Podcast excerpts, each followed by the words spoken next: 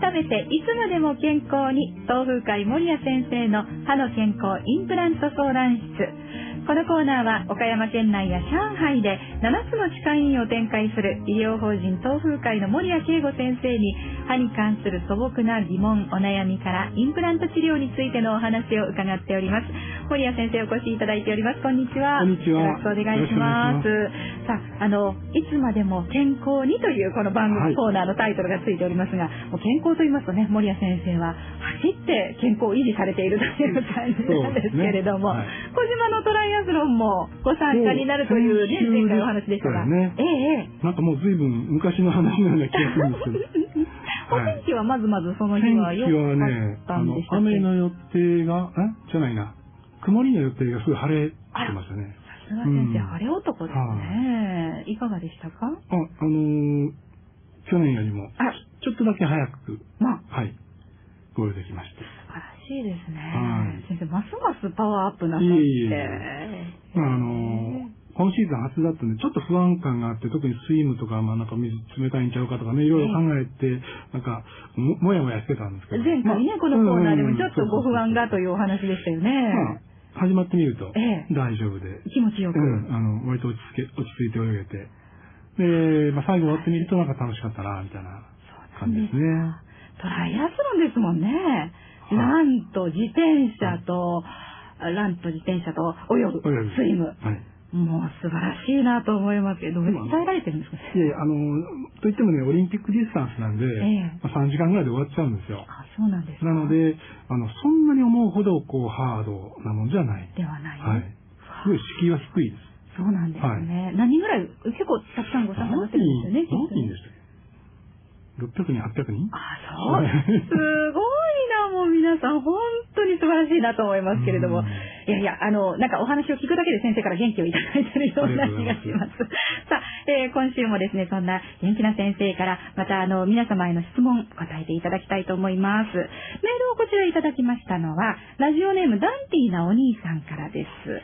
はい、えー、歯磨きのタイミングなんですが、朝起きて磨くのと、朝食を食べてから磨くのとでは何がどう違うんでしょうか？また歯磨きの時間は食後何分後ぐらいが適切ですか？という、そんなお尋ねです。はい、確かにこれ、わからないですね。朝起きた時が多分ね、一、日のうち一番口の中がばい菌多いと思うんですね。だって自立してますもんね、えー、寝てる間、繁殖しちゃいますよね。唾液も少ないですから、寝てる時はね。そうなんですね。だからまあ、朝起きて磨くというのは、まあ、理にかなってるかなと思いますね。あの、ちゃんと歯磨き粉をつけてブラッシングをした方がいいですか？朝起きて磨くそれとも、あの、よく私をするのはもう本当にくちくちっとこう、うがいをするだけなんですかうがいだけでも随分違うと思うんですけど。そうなんですね。うんまあ、それあの、両方磨けたらちょうどいいかな。朝起きて。で、あと朝食を。まあ、まあ、両方磨けたらいいかなと思いますけど、あまあ、どちらかでもいいかなと思います。どちらかにするとしたらどちらの方がより良いですか？やっぱり食後の方がいいですか？うん、食後でいいかな。ですかね。あの、まあ確かにお口の中ばい菌たくさんあるけども、それがこう、体に入っていって、それがまあ良くないと思う人もいるし、ええ、まあ胃液でね、やられちゃうから、はい、少々ばい菌飲み込んでも大丈夫と思う人もいるし。はあ、うん、まああんまりね、なんか、なんていうのかな、清潔にこうななりすぎても、いやでも清潔の方がいいですかね。難しいな。まあでも、そこまでナーバスになる必要もないという感じですかね。じゃあ朝食後の方が、まあどちらかといえばより良いだろうと。あ、ちなみに歯磨きの時間は食後何分後ぐらいが適切ですか？これもすぐがいいと思います。はい。あの、よくあの30分経ってからみたいなこと最近言われてますけども、そんなことないので、ええ、あの、歯磨きはまあ、すぐでいいと思います。食べた後すぐに磨くのが一番いいだろうと。はいうんはい、わかりました。それからもう一人の方からですね、こんなご質問なんです。うん、赤ちゃんの歯が生え始めましたが、歯磨きはいつ頃から始めたらいいんでしょうか？教えてください。えー、まあ6ヶ月ぐらいでまあ生えてきて、ええ、1年経ったら前歯が4本ぐらい上下でね、うん、生えてて、1年半ぐらいで奥歯が1本入るかなというぐらいなんですよね。えでもちゃんと磨くっていうのはももともと無理なんで、あの、まあ、くちゅくちゅまあ、遊びながら磨けたらいいかなと思うんですけど、あの、レノレノビーゴというこう、スプレーがあるんですね、フッ素のね。はあ、そういうのをちょっとつけてあげて、まあ、ちちょっとだけ甘いかなというような、あ、ほとんど味はないんですけど。そういうのを使ってやるといいと思います。あ、じゃあそのブラッシングとか磨くとかそういう感じじゃなくて、そのスプレータイプのものをフッ素を、チュッチュッってこうつけてね。あ、それだけでも違うんですねそれだけでいいと思い。ます。はい、うんわかりました。まあ、歯磨きの習慣をけるというか、な慣れさせるというぐらいでいいと思いますじ。ゃあ先生、いつ頃からがいいですか？スタまあ、それは 6, ヶ月からできればいいと思いますけど、1年ぐらいでもいいかなと思います。あ、そうですね。うんはい、わかりました。は続いて、インプラントについてのメールです。はい。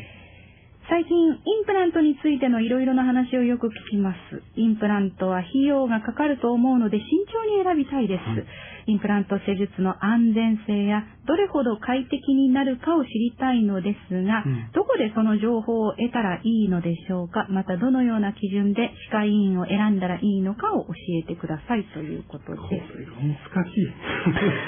あの、本当にね、難しいんですよね。はいでもまあ、リスナーさんにとってね、やっぱりこう気になる、一番まあ気になるところではあるかと思いますね。